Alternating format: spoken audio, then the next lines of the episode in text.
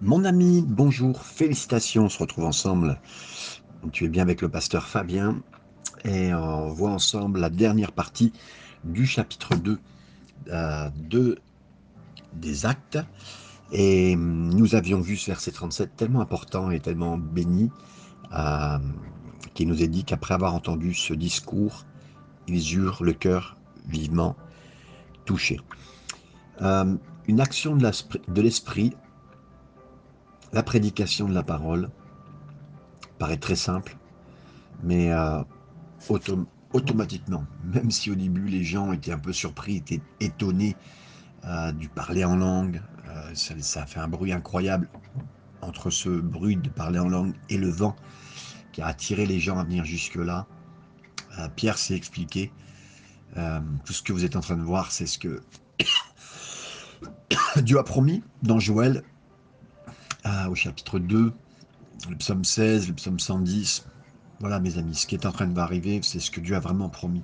La promesse du Père, c'est le Saint-Esprit et c'est ce qu'on a reçu. Et euh, vous avez tué un homme sans savoir que c'était l'envoyé de Dieu. Il va faire une démonstration de qui euh, Jésus était et puis il y aura une conviction, une conviction du Saint-Esprit. Mes amis, euh, ils ont su qu'ils étaient responsables comme Pierre le sentait dans son propre cœur. Hein. On est tous pécheurs, on est tous, tous, nous tous qui avons amené à ce que un jour Jésus soit crucifié. Euh, on est reconnaissant, bien sûr, qu'il a pris notre place, mais on, le sait. Et donc, je voulais insister encore sur euh, cette importance euh, de construire avec le Saint-Esprit, construit devant nous, mais on, construit autour de ce qu'il fait, que ce soit dans les réunions où vous êtes, s'il y a une action de l'Esprit, tout de suite, on travaille autour de ça. Euh, on privilégie l'action de l'esprit et on prêche s'il y a besoin, si on fait un appel, et c'est vraiment ce que Pierre a pu faire de tout son cœur pour que, voilà, pour que on soit approché. Puis donc, euh, ça, ce Jésus ressuscité avait changé la vie de Pierre par la puissance de son esprit. Maintenant, c'est lui qui arrive à amener euh, les gens à ce que leur cœur soit efficacement touché par le Seigneur. Et là, mes amis, les gens n'ont pas été touchés par l'esprit, quoique l'esprit commence à travailler dans leur cœur, on est d'accord, mais pas autant que euh, les disciples qui étaient là, plus tous les gens qui étaient là, les 120.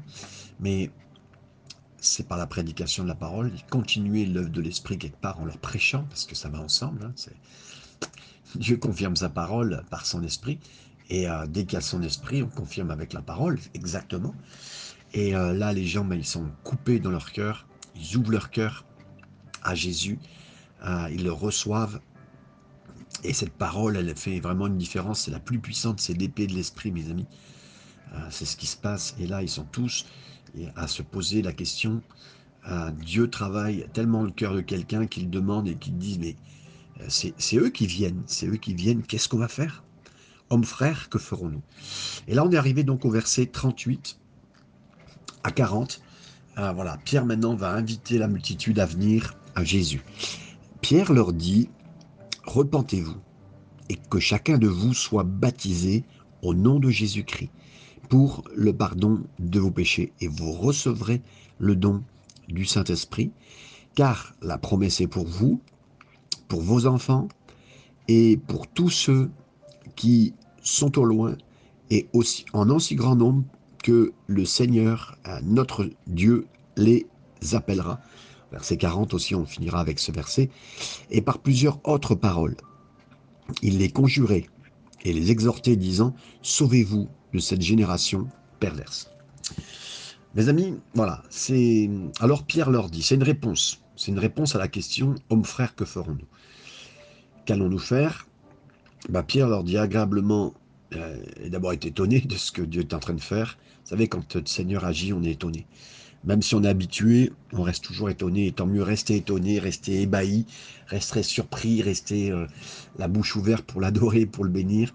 Et voilà, il, leur dit à ces gens qui, avant, l'avaient crucifié, euh, mais maintenant font confiance à Jésus comme leur Seigneur et maintenant, Seigneur, on l'a vu tout à l'heure, on l'a vu euh, euh, hier, pardon, euh, Seigneur, donc c'est Dieu, et Messie, l'envoyé de Dieu. Donc, qu'est-ce qu'il leur dit? Repentez-vous et que chacun d'entre vous soit baptisé. cette réponse à qu'allons-nous faire? Ben, Pierre leur donne quelque chose à faire. Qu'allons-nous faire? Ça signifie, est-ce qu'on doit faire quelque chose pour être sauvé? Est-ce que nous devons faire quelque chose pour suivre Jésus? Pierre n'a pas dit, ah non, non, il n'y a rien à faire. Euh, si Dieu vous sauve, vous êtes sauvé. Euh, si Dieu ne vous sauve pas, vous ne serez jamais sauvé. C'est vrai, en partie, c'est vrai. Seul Dieu peut faire que le salut soit accompli. Mais le peuple devait recevoir par la repentance, par la foi, et la foi conduit toujours à une action. Par exemple, le baptême, ou autre chose, à aimer, à pardonner, ce que vous voulez. Donc là, la foi conduit au baptême, un baptême qui prouve bien un enterrement de notre ancienne vie, un lavage de ce qu'on a fait, le fait d'être ressuscité de notre nouvelle vie, on sort de l'eau comme on est ressuscité dans cette nouvelle vie. Et donc là, vraiment, on a ce point-là. Donc, repentez-vous, c'est la première chose que Pierre leur dit de faire, repentir. Ça signifie, ça signifie pas se repentir d'être désolé, de se sentir désolé. Ça signifie changer d'esprit, d'état d'esprit, de direction. Euh, ils avaient déjà pensé à Jésus. Ils l'ont considéré à l'époque digne de crucifixion. Mais maintenant, ils doivent tourner leur pensée, embrasser Jésus comme leur Seigneur, comme leur Dieu et comme leur Messie. Donc là, c'est se repentir de cela. Vous ne pensez pas que ce soit quelqu'un d'important? Ben, il l'est. Et regardez. Et donc, euh, il fallait qu'ils se repentent de cet état d'esprit-là. En fait, c'est une grande confiance en Dieu. Dieu, tu es Dieu, j'ai confiance en qui tu es, en, qui tu m'enverras, en quoi que ce soit que tu feras. Tu es mon Dieu, et, voilà, c'est ça, c'est se repentir de, soi-même sa vie, euh, tout. Donc il, faut que ce soit le Seigneur qui s'occupe de nous. Donc repentez-vous de votre façon de vivre. Donc, cette repentance, ça ressemble à un mot euh, un peu dur, souvent dans la bouche de nombreux prédicateurs et dans les oreilles des auditeurs, mais c'est un aspect essentiel de l'évangile. La repentance a été à juste titre appelé le premier mot de l'évangile. Le premier mot de l'évangile, la repentance.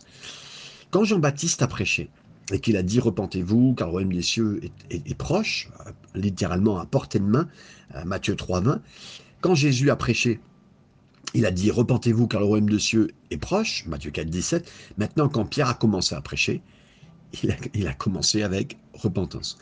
Donc la représentation ne doit jamais être considérée comme quelque chose que nous devons faire avant. Hein. nous pouvons venir à Dieu, mais la repentance décrit ce qu'est venir à Dieu. Vous pouvez vous tourner vers Dieu sans... Euh, il faut absolument se détourner des choses contre lesquelles il est contre. Vous comprenez? Ça, c'est la repentance. Ça, c'est la chose qui suit quelqu'un qui accompagne Dieu. Dans ce sens, repentir, c'est un mot de grand espoir. Euh, tu n'as pas continué la façon dont tu as été. Tu peux te tourner vers Dieu. C'est ça aussi, repentance. C'est, la repentance, c'est toutes les choses que tu n'as pas aimées, toutes les choses que tu as faites, tu peux maintenant te tourner vers Dieu. Tu peux tu peux changer de chemin, tu peux changer toute cette force en laquelle tu étais, toute cette euh, horrible chose dans laquelle tu pratiquais. Maintenant, tu peux mettre ces choses euh, dans le bon sens pour le Seigneur. Et la grâce, entre guillemets, euh, par rapport à l'ancienne repentance, ne doit pas être enlevée. Il doit y avoir, il y a de la douleur, mes amis, pour le péché. Et il y a aussi donc un, un cœur qui est brisé, un cœur qui est contrit. Dieu ne méprisera pas un cœur qui est, mais qui est euh, euh, brisé, contrit, comme la Bible dit, mais une conversion qui, ne produit pas de résultat ou pas ce résultat, j'aimerais vous dire, Dieu n'acceptera pas comme authentique. C'est-à-dire que oui, il y a vraiment un changement. Oui, on sent de la douleur pour le péché. Oui, on a un cœur qui est brisé. On dit Waouh, je me suis pas seulement fait mal à moi, à mes proches, mais aussi à Dieu. C'est un ensemble. Hein Et puis, donc cette conversion, euh, ben, le Seigneur voit notre corps brisé, contrit et il accepte. Euh, ce point-là, c'est Spurgeon qui le précisera. Il continuera en disant, ben, soyez, donc repentez-vous, et chacun de vous soit baptisé. Donc on, en venait, d'en parler, c'est la deuxième chose que Pierre a dit qu'il devait faire hein, pour qu'il soit euh, sauvés, c'est être baptisé au nom de Jésus. C'était une expression de leur croyance. C'était exprimer, donc si quelqu'un qui s'est baptisé, bah, il exprime qu'il croit. Euh, quelqu'un qui s'est baptisé, c'est une confiance totale en Dieu. Et le baptême a fait vraiment une déclaration claire. En ce jour-là, les Juifs n'étaient pas euh, régulièrement, pas couramment, habituellement euh, baptisés. C'est seulement les gentils, c'est-à-dire les non-juifs, qui, qui, voulaient devenir juifs, qui, qui, se faisaient baptiser, entre guillemets. Pour ces hommes et ces femmes, euh, que des femmes et, pardon, que les femmes et des hommes juifs soient baptisés, ça montrait à quel point ils ressentaient leur importance de vivre avec Jésus. Donc il y avait un lavage important. Alors que le baptême euh, avec l'eau était le symbole attendu de la conversion, c'est pas un critère indispensable pour le salut, comme le signale bien sûr à euh, et il nous est dit, après bien sûr, baptisé au nom du Seigneur Jésus, pour le pardon de vos péchés, parce qu'on se baptisait pour le pardon, c'est une suite, c'est une logique. Euh, dans ces instants, vous recevrez le don du Saint-Esprit car la promesse est pour vous, c'est ce qu'on voit, pour vos enfants et pour tous ceux qui sont au loin. On voit ici, ils se repentent, ils démontrent leur foi, leur obéissance par ce baptême, par le don du Saint-Esprit, et le don du Saint-Esprit leur est donné au groupe original des disciples, comme il a été donné aux premiers disciples qu'on venait de voir. Pierre a également spécifiquement promis hein, que la promesse du Saint-Esprit serait donnée à ceux qui croient, jusqu'à toutes les générations suivantes, jusqu'à nous. Et ceux qui sont loin, pas seulement euh, les proches qui viennent à Jérusalem pour une, euh, fête de Pentecôte, mais aussi pour d'autres euh, tellement loin sur la planète Terre. Et là, ils ont vu le travail glorieux du Saint-Esprit parmi les disciples. C'est pour ça qu'ils ont été étonnés, qu'ils ont vu ce vent venir, qu'ils ont vu ces langues de feu, qu'ils ont vu le parler. Ils ont entendu parler. Et Pierre leur dit, ben, ça c'était quelque chose dans lequel les gens maintenant pouvaient participer.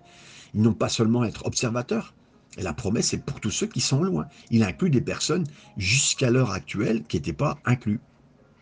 Et c'est également important de noter que Pierre n'a pas dit que euh, les incrédules sans connaissance, les enfants, euh, les auditeurs devraient être baptisés. Non, non, il a simplement dit que la promesse du pardon des péchés, du don Saint-Esprit était pour tous. Que ce quoi Tous ceux qui se repentent et qui croient avec une foi active, même aux générations à venir, qui sont loin, autant que le Seigneur Dieu les appellera. C'est-à-dire que la grande promesse de cette alliance, cette alliance de quoi? Quiconque invoque le nom du Seigneur sera sauvé. Ça signifie pour nous qu'elle est destinée à nous, qu'elle est destinée à nos enfants, qu'elle est destinée aux gens qui habiteraient, euh, qui sont des Indiens, des gens qui habitent euh, le Groenland, euh, qui sont destinés à tous ceux que le Seigneur appelle. C'est Spurgeon qui le respécifie. La suite dit, après qu'il ait dit tous ces mots, la promesse est pour vous, un grand nombre parmi le Seigneur les appellera, et par plusieurs autres paroles, il les conjurait et les exhortait. Qu'est-ce que ça veut dire? Euh, Ça signifie que le sermon de Pierre, euh, il, a eu, été plus long que ce qu'on marque là. Il a euh, donné beaucoup plus de mots qu'on le pense. Là, ce qu'on voit ici, c'est une synthèse du Saint-Esprit donnée à Luc. Luc était là pour enregistrer tout ce qui a été fait. Il a été présent, mais il fait une synthèse, les choses les plus importantes. Il a continué à exhorter la foule à revenir, à venir à Jésus euh, dans une reddition, c'est-à-dire de se rendre de façon repentante. Et donc il continuait donc, par beaucoup d'autres mots, c'est-à-dire que euh, là, on a une prédication qui dure, si on la lit comme ça, 3-4 minutes, mais elle était beaucoup plus longue et elle a amené les gens à Jésus. Beaucoup plus d'autres mots, c'est ce qui est marqué ici. Comme beaucoup de sermons dans la parole de Dieu. Euh, pas tous sont comme ça. Je pense qu'il y a des sermons de Jésus qu'on a qui sont euh, comme pas taillés. On n'a pas, euh, si le Saint-Esprit a mis les mots qu'il a mis, c'est que les mots qu'il a mis. Mais là, on le voit puisque c'est spécifié. Mais souvent, il y a des éléments qui ne sont pas entièrement marqués, c'est les choses principales qui sont dites. Et d'ailleurs, mes amis, euh, souvent un prédicateur peut dire les choses principales avec, euh, pas des fioritures, mais dans son explication, des illustrations, des éléments qui sont là, importantes, des phrases de rappel. Voilà. Et donc, il a rappelé tout cela, et puis il a dit, soyez sauvés de cette génération perverse. Toute génération, écoutez bien, toute génération est responsable de la mort de Jésus. Mes amis, euh, depuis Adam et Ève, qui a péché, le péché produit la mort, le péché a produit la mort de Jésus. C'est la seule solution. Donc on est tous responsables de la mort de Jésus. On est tous une génération perverse. Soyez sauvés donc de cette génération. Donc depuis, chaque génération est responsable de la mort de Jésus. Donc chaque génération a besoin du salut et a besoin de sortir de cette génération. Vous comprenez, je comprends. Qu'on a besoin de sortir de la mentalité. On a besoin de ne pas écouter euh, ce qui est dit, euh, pas pratiquer ce qui est fait, ne pas vivre tel que les programmés. Euh, ces émissions qui passent, qui sont les émissions phares, si elles existent encore, parce que maintenant on est plus à des programmes que chacun choisit, euh, chacun fait sa télé. Hein. Avant, c'était la télé proposée à tous, maintenant, euh, c'est encore pire. Avant, il fallait attendre certaines choses, certains programmes pour avoir des mauvais programmes. Maintenant, de mauvais programmes, tu vas le chercher toi-même. Vous comprenez? Et c'est ça. Donc, sortez de cette génération-là, euh, qui maintenant veut tout tout de suite, comme elle le veut. S'il fait chaud, eh ben, elle, veut elle voudra son froid tout de suite en direct. S'il fait froid, elle voudra son chaud en direct. Et c'est cela, mes amis. Sortez de cette génération-là. Et là, je ne parle pas de température, mes amis, je parle de, de la, du péché par lui-même. Verset 41. Ceux qui reçurent de bon cœur sa parole furent baptisés, et en ce jour-là, le nombre des disciples augmenta d'environ 3000 âmes.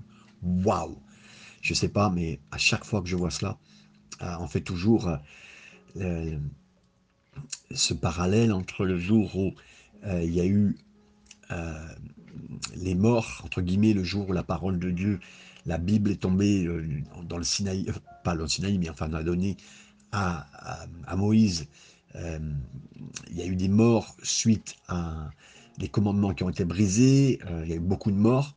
Ça, c'est quand on a reçu la loi. Mais quand, entre guillemets, maintenant, la solution de la loi, accepter Jésus, ressusciter, être sauvé par lui et l'Esprit qui descend, c'est un ensemble, hein, fait partie de cette alliance globale. Alors, Saint-Esprit descend. Donc ce jour-là, il y a eu une récolte d'âmes incroyable. L'Église, elle est passée de 120 à 3120 en une journée. Donc, pensez à la façon dont cela a touché au-delà d'une journée. Euh, beaucoup des 3000 étaient sans aucun doute des pèlerins qui sont venus, à Jérusalem pour la fête de Pentecôte. Ils s'attendaient à quelque chose de spécial de Dieu mais pas quelque chose comme ça, mes amis. Beaucoup de cette, foule sont rentrés chez eux. Ils sont, certains voyagé de loin, peut-être de 10, 20, 30, 50 km, 150 km et plus. Mais en fait, la bonne nouvelle, elle, a pris plus place, même partie à l'étranger, puisque certains étaient de la diaspora juive et sont rentrés avec la bonne nouvelle de Jésus avec eux. Et c'est incroyable. Voilà. Et donc, il nous est dit ceux qui ont reçu volontiers cette parole ont été baptisés. Ben oui, ceux qui ont cru en Jésus, ce jour-là, ils ont, euh, ils l'ont fait d'une manière heureuse, tellement dans la joie. Ils ont fait une déclaration euh, dans un baptême. Je, suis, je sais qui je suis, je suis pécheur, mais le Seigneur me sauve. Et, et, là, ils ne se seraient pas soumis à un baptême, à moins qu'ils ne soient pleinement convaincus de qui Jésus était pour eux et leur grand besoin de Jésus en tant que sauveur. Hein. Comment pourriez, alors c'est une question qui est posée et que je, que je vois avec vous, mais comment pourrait baptiser 3000 personnes? Ils sont, On est en Israël, il n'y a pas beaucoup d'énormes ressources d'eau disponibles, on est à Jérusalem vers le mont du Temple, mais il y a des piscines et des réservoirs à proximité. Donc, ça n'a pas été difficile de trouver un endroit où les baptêmes ont pu avoir lieu. Les baptêmes, je pense que ça peut être un seul endroit, ça peut être plusieurs au même moment. Vous savez, on n'est pas dans l'événement euh, médiatisé comme on voit aujourd'hui, on aurait l'impression. Moi, j'ai vécu des réunions hein, à l'étranger. Euh, il y avait tellement de baptêmes que la prédication continuait, qu'il y avait des baptêmes en lieu qui avaient lieu et on voyait pendant que le prédicateur prêchait, les gens étaient baptisés. C'était non-stop. Euh, ce n'est pas que le pasteur qui baptise aussi. dans certaines églises, il n'y a que le pasteur qui baptise. Non, non, il y avait beaucoup de gens qui baptisaient. Et puis là, on aurait eu besoin Là, c'était pas les, les 11 et le 12e nouveau euh, disciple de Jésus qui baptisait les apôtres. Non, tout le monde, les 120, ont dû être concernés, mes amis. Donc c'est extraordinaire. Merci Seigneur. Euh, donc là, dans ces ressources d'eau, pas de difficulté pour trouver et faire les baptêmes. Et j'aimerais vous dire, vous savez, euh, j'ai baptisé dans la mer. en temps de guerre, on baptise dans le sable, dans les Sahara, dans, le, dans les déserts. Y a, on baptise dans une baignoire, dans une maison s'il y a besoin. On baptise dans une piscine. Euh, mes amis, il n'y a pas de, nos limites euh, si on veut accomplir ce que Jésus veut faire. Euh, c'est mieux. J'aimerais vous dire, là, on l'a fait en présence de l'Église, l'Église des 120. Donc les 120 étaient présents. Tout le monde a vu, tout le monde s'est réjoui, ça a emporté tout le monde. Et Dieu continue à faire de belles grandes choses. dans les dernières années, je mets souvent des, dès, que je vois des grandes séries de baptêmes, euh, à l'étranger, je les mets parce que c'est important. Euh, des petites séries dans des pays interdits aussi, on peut les mettre, mais avec les visages floudés, parce que voilà. Mais il y a des baptêmes de masse, par exemple, la Corona démarre en 1990, il y a, eu plus de 5000 baptêmes, on ne vous rendez pas compte, mais 5000 baptêmes au même moment. Euh, voilà, on peut pas, voilà, on peut pas combler tous les baptisés au même moment, mais il y a, voilà, il y a des gens qui ont assisté à, à ce moment d'événement incroyable avec 5000 baptisés. Donc, mes amis, c'est encore valable aujourd'hui et merci Seigneur que l'évangile se répand de cette même façon partout. Verset 42. Il persévérait dans l'enseignement des apôtres, dans la communion fraternelle, dans la fraction du pain et dans les prières. Donc là, il persévérait. Littéralement, ils ont continué sans fin. Le jour de Pentecôte, le bruit de ce vent, le bruit des langues, euh, la conversion de 3000, wow, mais c'était des événements remarquables, mes amis. Et les choses décrites dans Acte de 42, c'est l'héritage durable de cela. Ils en sont là. Ils... Vous savez, c'est pour moi euh, de rentrer. Pour, pour, moi, ce que Dieu fait, de se retrouver après, c'est juste la communion, la suite de tout cela. Pour moi, qu'il n'y ait pas de suite, ça aurait été illogique. C'était même pas. Que moi, qu'il y ait une suite à l'église, qu'il y ait une suite entre frères et sœurs, qu'il y ait une suite dans notre communion, qu'il y ait une suite avec Jésus, qu'il y ait une suite dans tous les domaines, mais c'est la suite logique. S'il se passe quelque chose dans ta vie, mon ami, s'il se passe des choses dans ta famille, il y a des suites logiques qui vont s'enclencher entre nous pour une communion. Et euh, c'est incroyable, c'est ce qui s'est passé. Là, ils nous ont dit, euh, littéralement, ils ont continué fermement dans la doctrine des, apôtres. Ils se sont dit ce que Jésus vient de leur apprendre, euh, ce qu'ils ont vu de Jésus, ce Jésus ressuscité, ce qu'ils ont reçu comme enseignement, on va le partager. Et là, euh, donc ils ont compté sur les apôtres pour communiquer. Hein. Euh, bah, bah, les apôtres avaient été vécus avec Jésus, donc c'est eux qui ont continué à communiquer ce que Jésus était, ce qu'il avait fait. Ils ont eu juste confiance en Jésus. Maintenant, ils voulaient en savoir plus. Donc là, vous vous rappelez, Jésus a passé 40 jours à leur parler de choses importantes. Il y avait aussi tout ce qu'ils avaient vécu dans leur ministère des trois dernières années et demie. Donc tout ça a été partagé. Oui, on a vu Jésus faire ces points-là. Oui, on a vu chacun a pu donner sa pierre à l'édifice. Euh, tel que Matthieu, euh, qui écrira l'évangile plus tard, et tous les autres, hein, mais je veux dire, voilà, ils ont tous partagé. Et heureusement, mes amis, Dieu nous permet de nous asseoir, de mettre des mots sur la doctrine, sur les choses qu'on vit. C'est important. Euh, l'étude, c'est vraiment asseoir ce qu'on vit. C'est pas euh, quelque chose de, flou, artistique, euh, euh, en, live, et puis c'est tout. Non, non, ça, ça, vient asseoir tout ça. On a besoin de, se replonger, de comprendre ce qu'on est en train de vivre, avancer avec le Seigneur, continuer à l'expérimenter, à le partager, et puis de dire, ah ben oui, corriger s'il y a besoin à certains points. Est-ce qu'on peut faire ça? Ok, ah oui, c'est comme ça que Jésus l'a vécu. Ah oui, il a vécu ça sur la montagne. Voilà. Et ça continuait sans fin, et continuait, ils avaient soif de dire, ben, on en veut plus. Donc il fallait affirmer, il fallait confirmer, il fallait écrire, il fallait partager. Et donc, ensuite, ils ont continué littéralement, régulièrement dans la communion. Hein. L'ancien mot grec, kononia, hein, c'est traduit ici par communion, c'est l'idée d'association, de communion, union ensemble, de communion, euh, participation, partager quelque chose.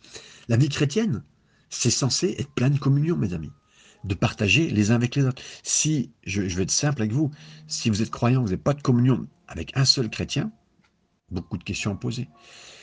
Si vous avez qu'un ou deux chrétiens, mes amis, et une communion avec plus. Parce que la communion doit élargir nos cœurs, partager quelqu'un, soutenir, être soutenu, euh, partager une idée, une prière. Voilà, on partage le même Seigneur Jésus. La communion en ce moment-là, c'est ce qu'ils ont eu. On partage le même guide pour la vie, la parole de Dieu. On partage le même amour pour Dieu. Et là, on dit, ouais, tu as, j'ai vu ça. Ah oui, moi, ça m'est déjà vécu ça. Ah bon, tu as vécu ça? Jamais j'ai vécu ça. Et c'est ça, c'est la communion. Nous partageons le même désir de l'adorer. Et là, euh, que quelqu'un adore le Seigneur spontanément et on envie tous adorer avec lui parce qu'il est. C'est ça, on est entre frères et sœurs et ça nous fait décoller ensemble, mes amis. On partage les mêmes luttes, on partage les mêmes victoires, c'est ça la communion. Nous partageons le même travail de vivre pour lui. On partage la même joie de communiquer l'évangile. Et ça, donc merci Seigneur pour euh, toutes ces choses de base qui ont été euh, vécues à ce moment-là. Donc persévérer dans cet enseignement, communion fraternelle. Ils ont vraiment fait cela. Et donc, ensuite, ils ont continué fermement aussi dans la rupture, dans, le brisement du pain. Euh, même vivant à l'époque si près du Seigneur Jésus, ils n'ont jamais oublié de faire ce qu'ils ont vu sur la croix, ce que Jésus leur avait proposé de faire, de ne jamais oublier. À chaque fois maintenant je serai parti, remémorez-vous ma mort, mon corps et mon sang. Et oui, donc euh, au travers de ce pain qui est simplement pour nous aider, c'est pas pas le corps vraiment, mais ça nous aide à dire Seigneur, waouh, tu as donné ton corps, tu es venu sur la terre, tu... et on partage cela. Et après le sang, ça me lave encore. Seigneur, tu m'as vraiment lavé, tu m'as vraiment rapproché. C'est ton sang qui a coulé, c'est une puissance, mais, c'est le sang de Dieu. C'est le sang de Dieu. Et quelque part, voilà, tout ça, n'est jamais oublié. Quel, quel moment important de ne jamais oublier cela, c'est ce qu'ils ont fait. Et puis, ils ont continué fermement dans les prières. Chaque fois que le travail de Dieu est fait, mes amis, le peuple de Dieu se rassemble pour la prière et l'adoration. Euh, malheureusement, l'Église actuelle l'Église qui arrive aussi, hein, parce que l'Église du futur est, déjà là, euh, moins de prières, moins de prières. Je vous dirais, non, non, le dimanche matin, c'est pas un moment de prière, hein, dans le moment de culte où on a d'adoration ensemble, mais avant, après, pourquoi pas? Et, puis, et, même, et chacun individuellement, d'abord les gens, et chaque croyant que, nous sommes, nous, alors que je vous parle, cette, prière, et là, ils ont vraiment fermement continué dans la prière. Dans le grec, l'article défini, ça produit que avant le mot prière, c'est-à-dire que le, texte dit en fait que la prière en premier, la rupture du pain, le brisement du pain, c'est évidemment une référence de quelque chose euh, de formel pour adorer, pour lequel le peuple était réuni et à, saluer Dieu. C'est Boyce qui le rappelle. Donc c'est la prière était là au cœur. Seigneur, on est en contact avec toi, on vient de voir des choses incroyables. Mais Seigneur, on est en prière, on est en contact avec toi. Ils ne voulaient pas quitter ça. Ils ne voulaient pas quitter ce qu'ils étaient en train de vivre. Et mes amis, euh, soit vous ne le vivez pas, mais priez pour le vivre. Si vous êtes en train de le vivre, priez pour le garder. C'est exactement ça. Et donc, tout cela, dans la fraction du pain et dans les prières, dans la communion, à persévérer, la doctrine, l'enseignement, tout ce que nous lisons sur la puissance et la gloire de l'Église de l'époque, Hein, elle coulait de cette fondation. Fondation de la parole, fondation de la communion, fondation du souvenir de Jésus sur la croix et la prière. Et là, euh, la description de Luc de la première communauté, hein, euh, le lecteur qui est habitué, ben, il a l'impression que euh, la société chrétienne là, ben, elle était réalisée. Hein. c'est ce qu'il pense. Il croit que c'est vraiment... voilà, et c'est ça qu'il faut faire de toute façon. Et c'est présenté comme l'Église modèle.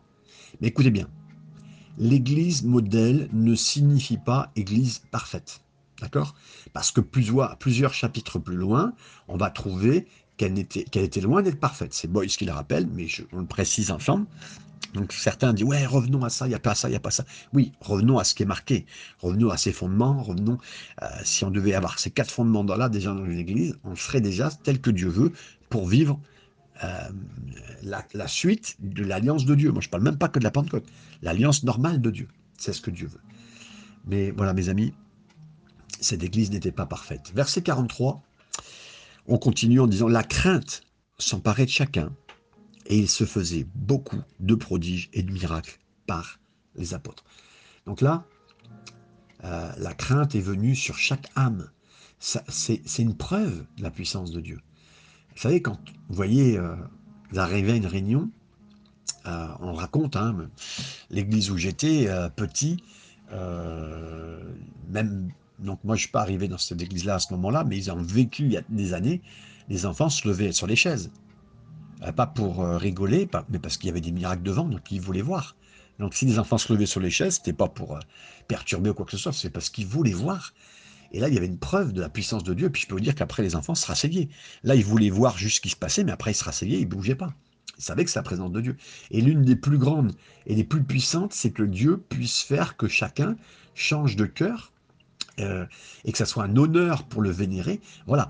Euh, notre cœur change, qu'on soit touché et honoré de venir vénérer le Seigneur.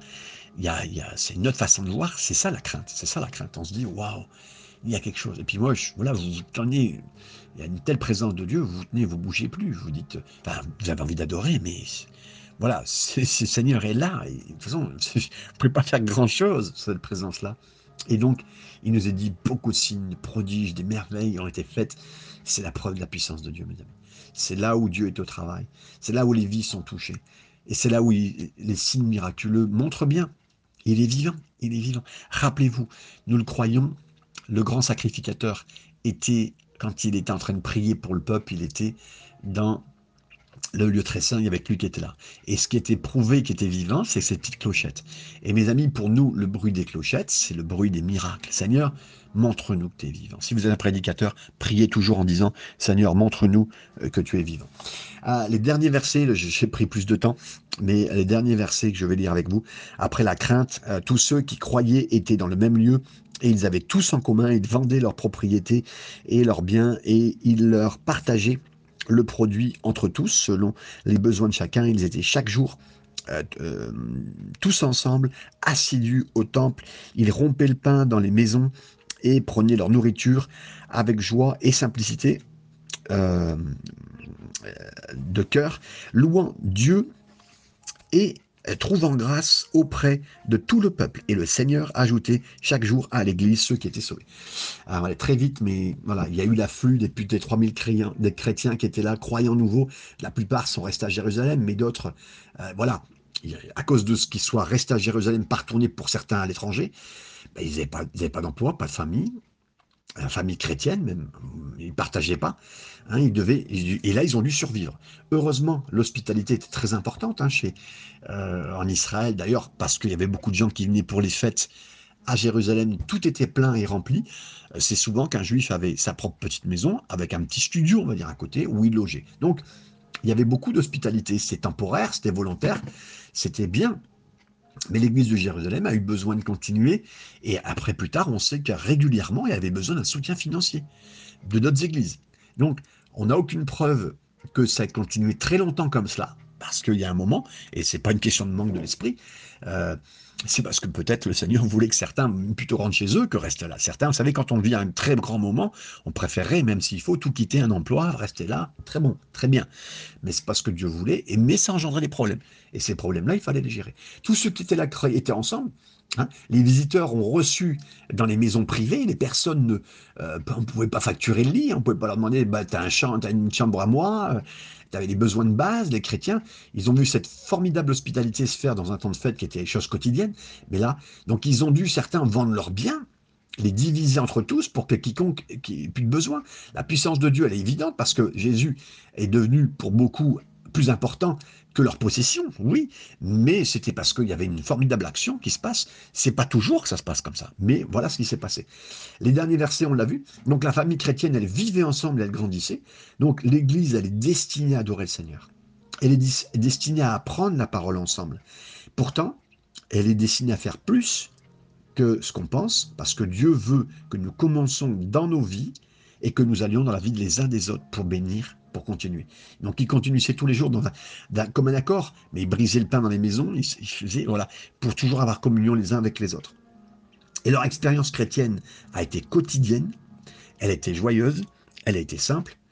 Il y a eu des, des personnes qui sont devenues des bons exemples, des bonnes familles, et des bonnes familles à suivre, des bonnes personnes à suivre, des bons exemples à suivre. Tout ça, quand c'est fait joyeusement, quotidiennement, très simplement. Et mes amis, est-ce qu'il y a besoin d'évangéliser quand c'est comme ça? Non, mes amis, ça vient gagner tout le temps. Ça vient gagner tout le peuple. Ça vient gagner toute personne. Ça vient gagner une ville entière. N'importe laquelle. Vous pourriez vous mettre à Bogota, vous pourriez mettre dans n'importe quelle ville les plus dangereuse au monde. Mes amis, ça changerait entièrement une communauté, une civilisation, un pays et le monde entier. Donc, on a besoin de cette puissance telle que ça a été vu. Et je finis avec le Seigneur ajouté à l'Église tous les jours ceux qui étaient sauvés. Là, c'est la prescription de Dieu pour la croissance de l'Église. C'est Dieu qui ajoute. Si, euh, si on, nous, on s'occupe de suivre l'exemple de Acte 2, 42 à 47, alors Dieu s'occupera de faire grandir euh, l'Église lui-même. C'est ce que je crois. Soyez bénis, mes amis. On a vu ensemble ce, chapitre 2 incroyable. Euh, et tout le livre est incroyable, mes amis. Mais voilà, toutes les choses de base qu'on veut avoir, qu'on veut mettre dans notre cœur. Je prie, Seigneur, bénis chaque personne qui entend tous ces passages avec une envie que la puissance de Dieu se manifeste, Seigneur. Je prie pour que chaque pasteur euh, vraiment le reçoive dans son cœur, euh, soit bouleversé, avancé, impacté. Choisis les mots, Seigneur, que j'ai pu donner. Euh, je sais que tu, es capable de sortir les mots importants et faire ce qu'il faut. Je prie, Seigneur, merci pour ta parole, Seigneur. C'est la vérité, c'est la lumière. Conduis-nous, Seigneur, pour un renouveau en francophonie, euh, en France particulièrement, et je dirais pour moi personnellement dans le sud est de la France, Seigneur, viens toucher les cœurs puissamment et viens glorifier ton nom. Partout ce message sera entendu au nom de Jésus. Amen.